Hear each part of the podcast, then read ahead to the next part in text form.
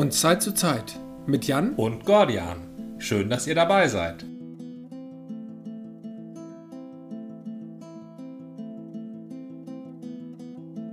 Moment lese ich ja, und das sage ich glaube ich schon seit drei Jahren, ein Buch über, also über Typografie. Das stimmt, das liest du schon länger. Ja, es ist auch äh, ja gar nicht so eine erfüllende Lektüre, trotzdem finde ich viele Aspekte darin ganz toll. Aha. Es ist halt mehr als Kurs gedacht und auch mehr für Leute, die sich damit beruflich befassen. Trotzdem habe ich ja äh, angefangen mit dem Nordcon, ähm, mit dem Logbuch und allen äh, ähnlichen Dingen. Ja. Äh, mich immer mit der Schrift auch befasst und überlegt, was macht eine gute Schrift, ein gutes Schriftbild aus mhm. und wie gestalte ich einen Text, dass er angenehm lesbar ist. Mhm. Und äh, da fand ich Schriftsatzsysteme besonders beeindruckend, die für sich behaupteten, dass sie ähm, einen Zeichenausgleich über 30 Seiten, äh, 30 Zeilen vor und 30 Zeilen zurück im Blick haben, um so äh, Lücken im Text vermeiden helfen. Ähm, denn Lücken und ähnliche Muster erkennt das Auge sofort und haftet sich daran fest und hindert halt beim Lesen. Und wenn das äh, Schriftbild ausgeglichen ist, gibt es diese Strukturen halt nicht, die das Auge sofort erfasst mhm. und dich vom Lesen abhält. Man könnte ja auch sagen, es ist Aufgabe des Autors, dass er jede Zeile so gestaltet mit Worten, dass sie alle gleich lang sind. Das ist das Schöne, das ist die Aufgabenteilung. Der Autor schreibt inhaltlich und der Typograf macht aus diesem Inhalt einen wohllesbaren Text, ein mhm. wohllesbares Schriftbild. Aber wo ich es gerade schon erwähnt habe, Nordcon, ja. Ähm, da war also ich hatte jetzt das Thema, ich hatte nur das Thema Schrift und Nordcon jetzt äh, ins Spiel gebracht, aber du warst doch äh, in der Woche, die wir jetzt äh, nicht gepodcastet haben, ähm, warst du ja mit dem Nordcon eingespannt. Ja, da habe ich den Nordcon besucht, eine der oder die größte ähm, Veranstaltung für äh, Fantastik, äh, Literatur und äh, Spiele mhm. ähm, ohne einen kommerziellen Träger. Ja in ganz Europa. Äh, echt? Ja. Okay. Du hast sie aber nicht nur besucht, du hast sie doch mitgestaltet. Ich habe sie auch zum Teil mitgestaltet, ja. ja. Ich habe da einen kleinen Aufgabenbereich übernommen. Das Programm im innerhäusigen Bereich, wie es so schön technokratisch heißt, also Workshops, Lesungen, Filmvorführungen und äh, mein ganz besonderer Stolz, äh, dieses Jahr wieder exorbitant daneben gegangen, die Was? große Abschlussveranstaltung. Oh, daneben gegangen? Was ist ja, passiert? die Abschlussveranstaltung ist, die, das ähm, Grundkonzept der Abschlussveranstaltung ist, dass sie daneben geht. Das ist eine Vaudeville-Veranstaltung, also eine Nummernrevue auf Deutsch. Ähm, und die Vaudeville mit Nummernrevue zu hm, ich habe bei Vaudeville habe ich tatsächlich die Marx Brothers so ein bisschen im Kopf. Oder eigentlich auch eine Variante von Zirkus. Ja, ist eine Nummer. Ja. Ja, okay. Klein, Kleinkunst? Ja. Nee, nicht nur, nee, es ist ah. was anderes. Ja, okay. Ich finde Nummernrevue ist ganz gut. ähm, und die, ähm, der Trick bei äh, der Nordcon-Abschlussveranstaltung ist, dass die Beteiligten, die die verschiedenen Nummern gestalten, zu dem Zeitpunkt, wo die Nummern laufen, eigentlich gar nicht auf der Bühne oder hinter der Bühne sein können, weil das diese hinter der Bühne diese Massen gar nicht fasst. Das heißt, die einzelnen äh, Programmabschnitte kommen aus dem Zuschauerraum oder, äh, was noch schlimmer ist, aber eigentlich eher die Regel aus der Tiefe des Raumes, also aus dem Gebäude selbst. Das heißt, die müssen herbeigefunden werden, herbeigerufen werden, äh, zu dem Zeitpunkt, wo sie auf die Bühne müssen, anwesend sein und danach wieder so elegant und unfallfrei wie möglich von der Bühne geschleust und wieder verschwinden. Das ist äh, ganz, ganz besondere Herausforderung. Insbesondere, wenn sich die Beteiligten nicht an die abgesprochenen Zeiten halten. Was üblich ist, vermute ich. Was wiederum üblich ist, weshalb sich dann die Zeiten, also ähm, ich habe noch auf der Bühne noch keinen erlebt, der kürzer ist, als abgesprochen war. Das kann sich vielleicht auch zu Hause. Wir sind schon fertig. Ja, das Gab können wir zu Hause vielleicht mal alle merken, wenn sie vorhaben, den nächsten Vortrag zu halten oder so. Es wird immer länger als geplant. Nee, immer länger. Nee, stimmt nicht. Notwendigerweise. Nein, stimmt nicht. Aber meistens. ähm, wo du sagst, aus der Tiefe des Raums, das erinnerte mich spontan an einen wunderbaren, ähm, nicht wahnsinnig bekannten kleinen äh, deutschen Fernsehfilm, der Tippkick und Günter Netzer in Verbindung bringt. Ähm, verwandelt sich dann Günter Netzer in eine Tippkick-Figur? Nee, andersrum. Eine Tippkick-Figur verwandelt sich in Günter Netzer. Günter Netzer war ursprünglich eine Tippkick-Figur und ist dann in eine Entwicklerflüssigkeit eines Fotografen gefallen. Ja. äh, in einer Fotografin und ähm, plötzlich war halt äh, die Figur ganz groß und daraus wurde dann Günter Netzer. Und der heißt nur deswegen äh, Günter Netzer, also sein Vater, wie er es nannte, also sein Tippkick-Figurenbesitzer, hieß Günther und er hat ihn, äh, nein, hieß mit zweiten Namen Günther und er hat ihm dann den zweiten Namen gegeben. Und ähm, Netzer ist ja einfach nur ein Missverständnis, als irgendjemand auf dem Platz rief, Netzer! Ah, der heißt Netzer. Aber Ach, okay. Also äh, ein Netzherr? Ach so, okay, Netzherr. Ja, Weil der das, das Netz ins Tor hängen wollte. Das, das Tornetz, genau, beim ja. Aufräumen mhm. gibt man das Netz her. Äh, die Bälle werden auch in einem Netz transportiert. Kann auch sein. Also es war auf jeden Fall ein extrem schöner Film, der irgendwo im kleinen Fernsehspiel im ZDF lief. Und äh, ich bin ja nicht für Fußballfilme zu haben, aber wo gerade Fußball so ein wichtiges Thema ist, das ist äh, wirklich mal ein sehenswerter Film. Äh, Spielt Günther Netzer da sich selbst? Äh, nein, der wurde ein bisschen später aufgenommen. Ach so.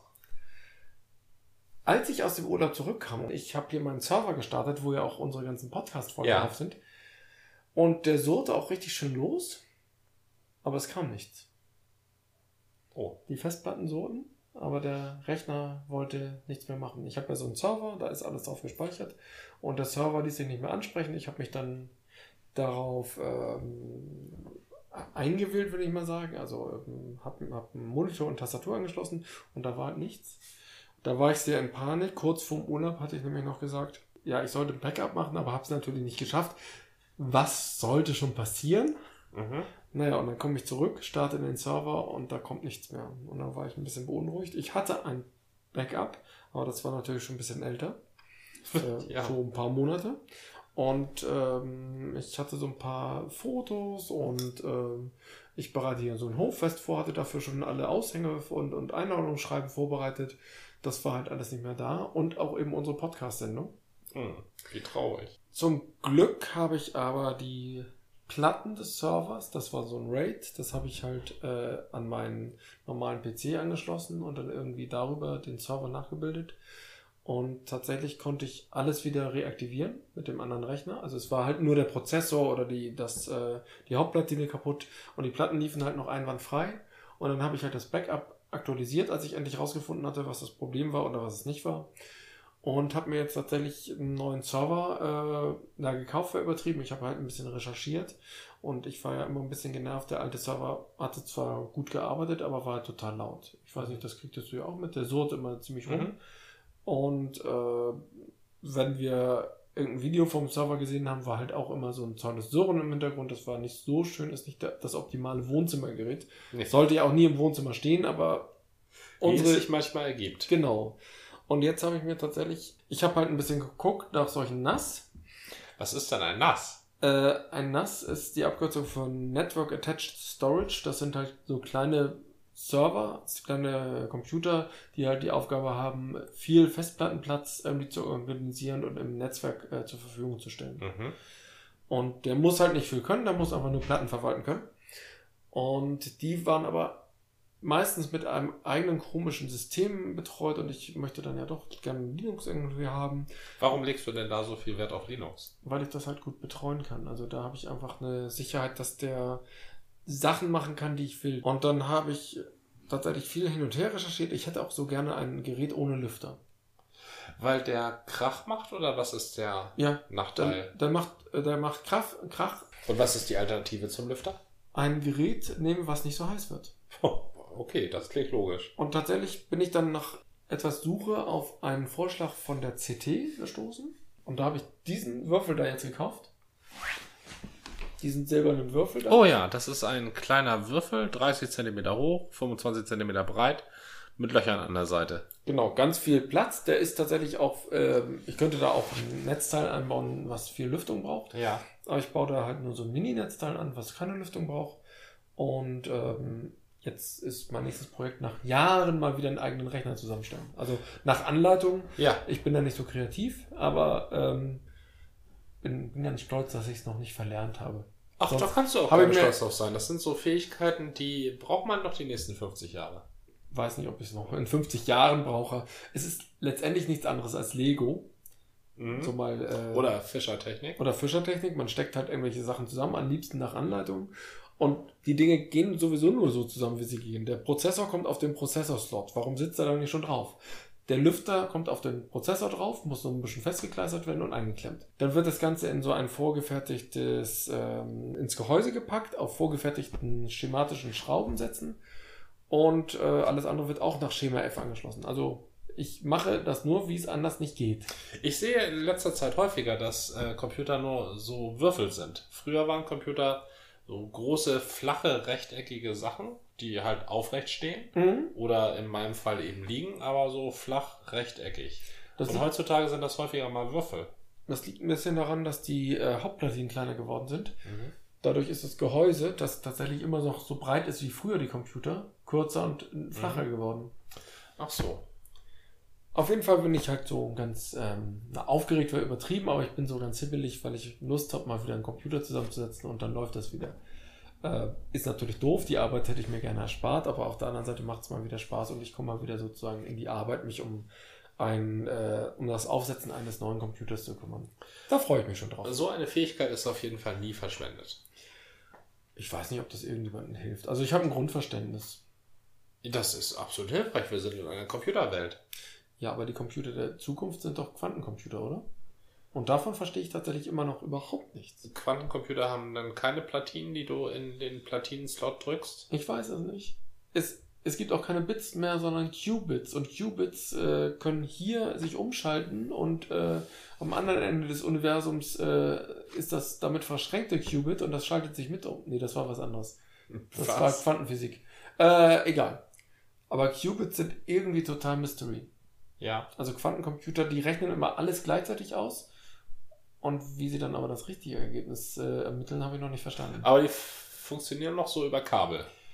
Die Quantencomputer sind ja im Moment eigentlich noch Zukunftsmusik. Einige Unternehmen forschen daran und Forschungseinrichtungen, IBM, sicherlich Google, und die versuchen halt. Das Problem beim Quantencomputer, heute hast du halt Verschlüsselung. Die funktioniert dadurch, dass du eine asymmetrische Situation hast. Du kannst relativ leicht einen Schlüssel erzeugen mhm. und Dinge verschlüsseln. Und du kannst auch, wenn du den Schlüssel hast, äh, die wieder entschlüsseln. Aber wenn du den Schlüssel nicht hast, benötigt es exorbitant viel Aufwand, das zu entschlüsseln. Mhm. Und das ist halt nach heutigem mm, Maßstab nicht mit heutigen Rechnern in äh, ausreichend Zeit möglich. Also ein, eine Sache, die du jetzt in einer Sekunde verschlüsselst, da bräuchte selbst die NSA zehn Jahre. Vielleicht auch nur ein Jahr. Die Frage ist ja, ob die Info, die da verschlüsselt wurde, interessanter ist als die Info, die du herausbekommst, wenn du es nicht entschlüsselst. Warum hat der Mensch überhaupt etwas verschlüsselt? Nee, warum muss der Mensch, warum, ähm, Donald Trump und die Politik an sich macht das ja momentan vor. Es ist ja eigentlich egal, ähm, was ist, entscheidend ist die Deutung. Und bei der Deutung ist es noch, noch entscheidender, sie möglichst laut und aufdringlich herauszuposaunen. Unabhängig von, ähm, von dem, Plausibilität und Sinngehalt. Richtig, ja. Mhm. Das stimmt. Denn die, die Leute wollen nicht äh, wissen, was ist, sondern die Leute wollen dem bestätigt werden, was sie ja, früher war es Glauben, heute ist es Fühlen. Der Unterschied ist äh, gefühlt nicht so groß. Hm, für einen Gläubigen schon. Für einen Fühlenden auch. Ah, für den vielleicht weniger. Ich glaube, der Fühlende, der ist damit einverstanden, dass es sein ganzes Sehen, Sehen und Streben ist, das zu erfüllen, was er zu fühlen wünscht. Der Gläubige, der glaubt ja immer noch, dass das, was er glaubt, nicht aus ihm selbst heraus entsteht, also ein Gefühl ist, sondern tatsächlich ist. Das stimmt. Und ähm, es entsteht auch nicht aus ihm selbst heraus, sondern irgendjemand anders hat ihm das ja aufgepropft. Nee, es entsteht schon aus ihm selbst heraus. Ich komme noch nicht auf die Idee, dass es, äh, jetzt mal beim Christentum, dass es irgendwie einen Gott gibt, dessen Sohn Jesus Christus ist und der in, ähm, keine Ahnung, was die christlichen Dogmen so sind, der halt diverse Dinge gemacht hat und deswegen dies und das bedeutet. Also, du denkst dir nicht dass den ganzen Mythos wortwörtlich selber aus. Mhm. Nein, aber du glaubst daran, weil du daran glauben willst, sagen einige. Aber doch erst, weil dir das irgendwie auf einem silbernen Tablett gegeben wird und am besten in deiner Kindheit als das ist so.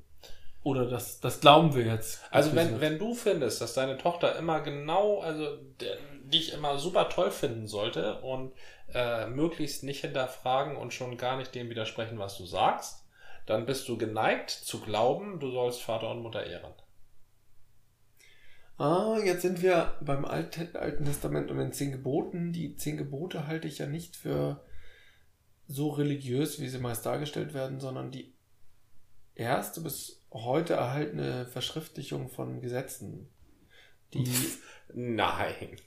also die 631 Gebote im, im Judentum hatten schon eine Gesetzesform. Krude Gesetze, das hieß doch auch das Gesetz. Ja, das äh, heißt, das, das ist keine Gesetzesform. Äh, Gesetze, also eine Handlungsanweisung, wie eine Gesellschaft funktionieren soll, ich haben vielleicht von diesen zehn Geboten drei oder vier. Wie eine Gesellschaft funktionieren soll, ohne dass sich alle Leute gegenseitig umbringen. Und Genau. jetzt mal unter uns, wenn die Juden das zu dem Zeitpunkt, als Moses daher niederstieg von dem Berg, nicht gewusst hätten, wie man eine Gesellschaft zusammenhält, ohne dass sich alle gegenseitig umbringen, also das hätten da zu dem Zeitpunkt gesagt bekommen müssen, dann wären sie ja nicht mal aus Ägypten rausgekommen. Ja, Das waren ja jetzt, schon Moment, vorher anständige Leute. Jetzt bewegen wir uns gerade im Mythos. Die Gebote sind nach meinem äh, Kenntnisstand eher in dieser Sumer, äh, hießen die sumerischen, die babylonischen Verbannung äh, entstanden und weil sie halt ganz viel von den Babyloniern äh, übernommen haben. Also in der Geschichte ziehen die Juden ja, aus Ägypten ja, aus. kenne ich alles, alles, Na? aber ist ja unwichtig. Äh, glaube- schon wichtig. Ne, da, das Deshalb essen sie heute ja noch Matze, nee, äh, was widerlich genug ist. Also, du bewegst dich gerade im Religiösen. Ich, äh, soweit ich ähm, verstanden habe, nimmt die Wissenschaft an, dass die ähm, Gebots- oder die, die Gesetzeskultur der Juden entstanden ist halt äh, in Anlehnung an die Babylonier in deren Zeit der Verbannung, als die halt im Zweistromland irgendwie 200 Jahre oder so, keine Ahnung, da äh, vielfach deportiert waren oder, oder entführt. Ich weiß nicht, die waren ja ständig woanders.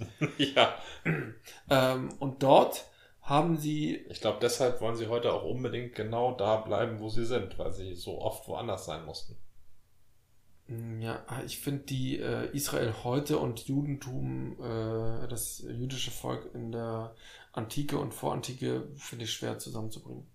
Das wird, der Bogen wird immer geschlagen, aber ich glaube, da entsteht auch ganz viel Missverständnis.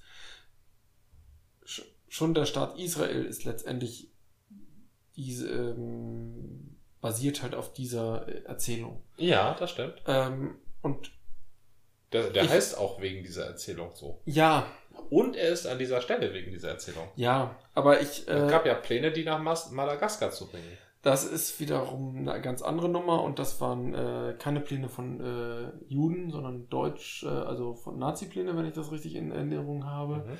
Und finde ich auch nicht erörterungswert. Ähm, worauf ich eigentlich hinaus wollte, ist, woher stammt halt die Kultur, Gesetze zu bilden? Und ich glaube, wir haben diese Kultur bis heute überliefert aus dem Alten Testament. Mhm. Das ist für uns neben dem Römischen natürlich, die äh, eine sehr feingliedrige Gesetzesorganisation äh, und äh, Gesetzeskultur hatten, ähm, ein wesentlicher Aspekt, gerade auch was Menschenrechte und, und äh, Grundgesetz anbelangt. Menschenrechte, Grundgesetz, die Ja. zehn Gebote. Ja, Ähm, kannst, das die- ist, die- äh, ich glaube, im das- römischen Recht gab es nicht das, wir haben das Kerngesetzdogma. Jetzt wage ich mich weit raus. Ja, ich weiß nicht. Ich, ich glaube, diese Idee, wir haben hier ein, äh, eine Art Grundgesetz oder wir haben eine Bill of Rights, wir haben ein paar wesentliche Rechte oder ein paar wesentliche Gesetze, äh, basiert tatsächlich auf der, dem Ansatz zehn Gebote. Da gibt es ein Hauptgesetz und darunter gibt es noch ganz viele andere Sachen. Das ist eine, das ist eine schöne Ableitung. Das ist, es gibt ein Hauptgesetz und daraus gibt es Ableitung. Ich komme noch mal auf die zehn Gebote zurück. Du stellst es so dar. Oder eine Parallele zu Bill of Rights wäre in irgendeiner Hinsicht gerechtfertigt, wenn irgendein Persönlichkeitsrecht aus den zehn Geboten ableitbar wäre. Das ist nicht so. Ich habe die zehn Gebote nicht im Kopf. Ich kann dir aber aus dem Kopf sagen, dass drei, höchstens vier der zehn Gebote sich damit beschäftigen, wie eine Gesellschaft funktionieren kann und wie dein Status in der Gesellschaft ist. Als Frau schon mal bist du Sache. Du sollst nicht töten und dann gibt es da vielleicht noch eins oder zwei, das du nicht klauen sollst. Und der Rest beschäftigt sich damit, wer ist Gott, wie wichtig ist Gott, wie sollst du Gott verehren, wie sollst du Gott nicht verehren. Das sind, ja, das sind die zehn Gebote. Das sind rein, rein religiöse Dogmas, die dir sagen, also sechs oder sieben von denen sagen dir, halt die Klappe, hör darauf, was der Priester sagt. Und das hat nichts zu tun mit einer Bill of Rights und es funktioniert als Kerngesetz, mhm, bestimmt, genau. in einer völlig, völlig religiösen Gesellschaft. Ich sag ja gar nicht, dass diese, Iran oder so. Ich sag ja nicht, dass die, ich glaube auch die damaligen Gesellschaften waren alle völlig besessen religiös. Äh, oh, religiös. Nee, ähm, nee, einige einige vielleicht pragmatischer und andere eben weniger. Äh, ich würde mal sagen, das Judentum war halt schon sehr dogmatisch, hat auch, muss man sagen, ja zu seinem Erhalt beigetragen. Ne? Dass die halt sich sehr immer auf sich besonnen haben und sehr ihre religiöse Kultur gepflegt haben, ja. nie aufgegeben haben, hat dazu geführt, dass die bis heute existiert. Ja. Als wirklich klein, sehr kleine Religion. Ja. Ich glaube, dein also ich kenne die zehn Gebote gar nicht aus dem Kopf. Siehst du, ich nehme auch nicht. Ähm, aber aus meiner Erinnerung ist, äh, sind nicht nur drei bis vier Gesetze gesellschaftlich orientiert, sondern mehr. Nein, äh, oder Gebote. Drei aber, bis vier. Max, und das sind nicht mal die ersten. Nein, das erste ist, du sollst äh, keinen Gott haben, du, ähm, du sollst äh, Gott ehren und fürchten oder sowas und keinen Gott haben neben mir. Ja, das zweite ist, du sollst dir kein Bildnis von Gott machen. Da äh, mit über Menschen oder über Gesellschaft redet da erst das vierte oder fünfte. Du sollst dich töten. Das ist das erste Gebot. Das, das das fünfte. Das sollte das erste sein. Ja. Nein, und daran, daran zeigt sich, daran zeigt sich, das hat nichts mit, also ich finde da Bill of Rights, ja, Kerngesetz und so schon okay. Aber es geht in eine deutlich andere Richtung. Inhaltlich ganz anders. Na, aber auch Bill of Rights und Grundgesetz sind ja schon ein bisschen verschieden. Und das sind halt 3000 Jahre Unterschied. Ja, auch vor 3000 Jahren hätte man sagen können, der Mensch ist frei geboren und ein freies Wesen.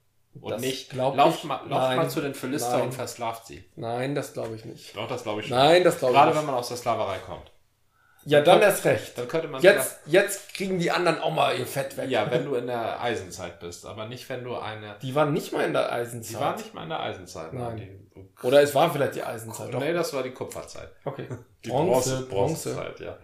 Das ist, äh, das ist eine unzulässige Überhöhung. Ich kann da ganz aggressiv werden.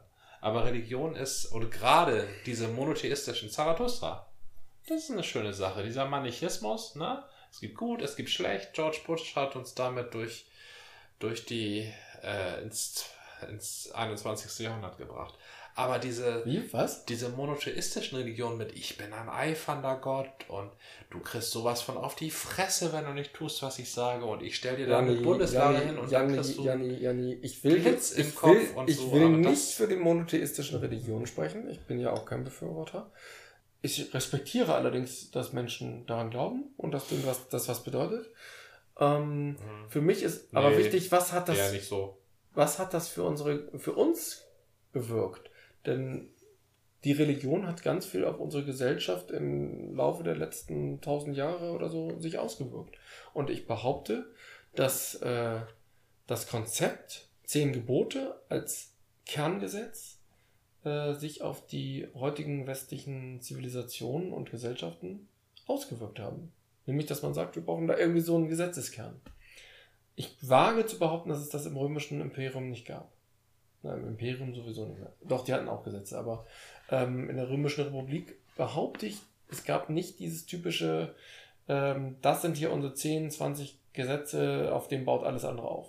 Aber da wage ich mich jetzt tatsächlich äh, zum Fenster raus lehne ich mich sehr weit zum Fenster aus.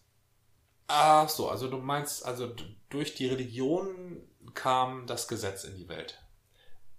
Das meine ich auch. Aber das haben auch andere Völker geschafft. Ich glaube, auch im römischen Zusammenhang haben sich, hat sich die Gesetzeskultur aus Religion und Kult entwickelt. Mhm.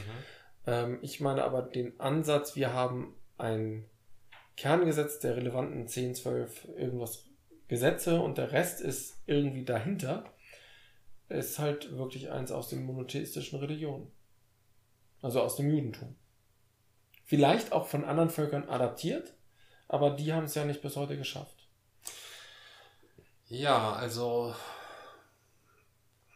die, der, das Gesetz oder das, ähm, das die, die Rechte unserer europäischen Kultur und somit der Kultur der gesamten Welt. Weil mit deinen monotheistischen Religionen hat uns das Gesetz gebracht, schließt du ja schon mal äh, fast ganz Asien aus, aus dem ja. aus der, wie entwickelt man Gesetze?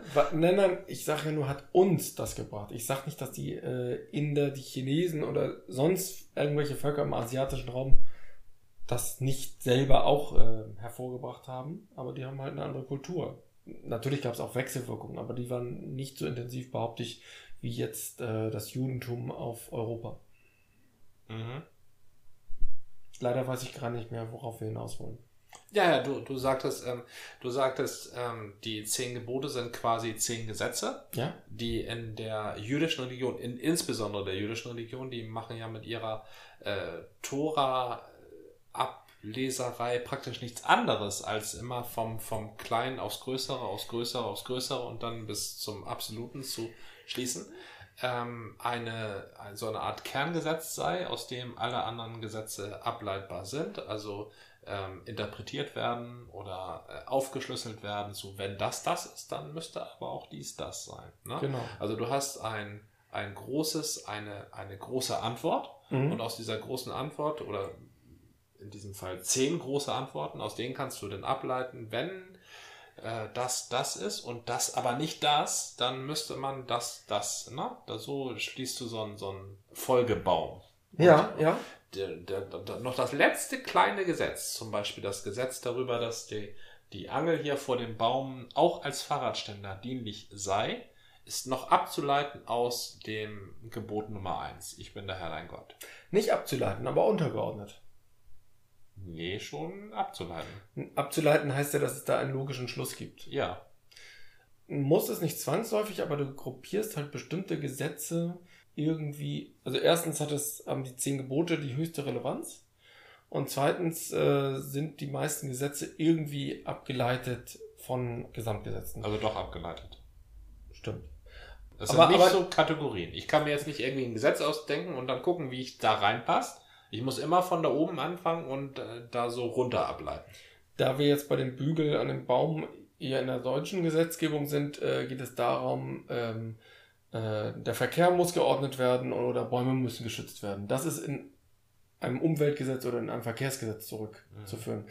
Und die Gesetze werden wiederum äh, zurückgeführt irgendwie aufs Grundgesetz, dass bestimmte Dinge in der Gesellschaft zu regeln sind.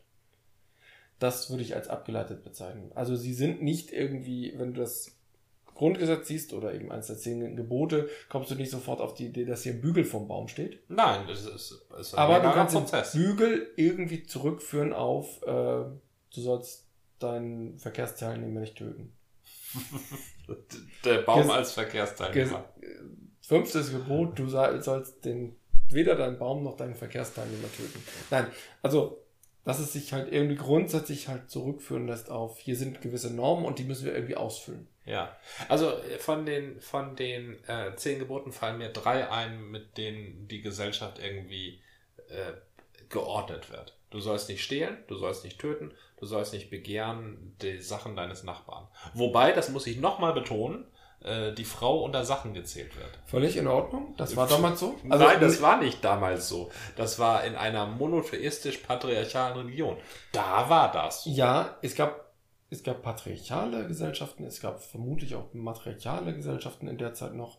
Ähm, und es aber, gab Gesellschaften, wo Männer und Frauen gleichberechtigt nebeneinander herlebten. Echt? Mhm. Oh, okay, weiß ich nicht. Ich die hatten bloß ein, offensichtlich nicht so eine super ähm, ähm, Verkaufs ähm, ähm, Strategie. Mar Marketing. Marketingstrategie, mhm. ja. Ähm, das kann sehr gut sein. Ähm, du sollst Vater und Mutter ehren, würde ich auch als gesellschaftliche Norm betrachten. Nee. Doch. Das ist so eine rein, so eine rein patriarchalische äh, ähm, Moment, das Dogma. heißt Vater und Mutter. Selbst. Ja, und nicht gut. zu vergessen, im Judentum ähm, ist halt die Mutter äh, die Stammeshalterin, ne? Ja.